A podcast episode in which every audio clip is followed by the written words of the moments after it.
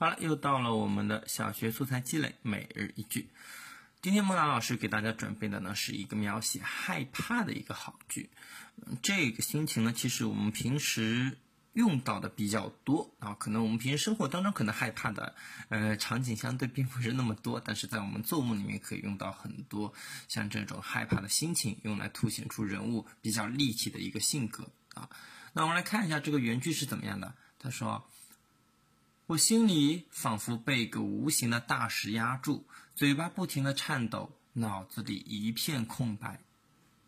好了，这是一个原句啊，它没有过多复杂的一些描述，它只是把我哎心中这个害怕的这个心情、害怕的这些心理的活动，把它给写出来了。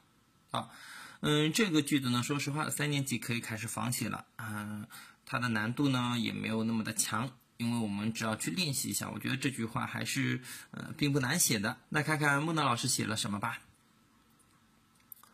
我的喉咙似乎被一只无形的大手掐住，眼睛盯着他，难以置信，嘴里什么话都说不出来。来，好了，木南老师也是写的一个类似的句子啊。那么木南老师已经完成了我的仿写了啊，接着就要看我们的孩子们的了。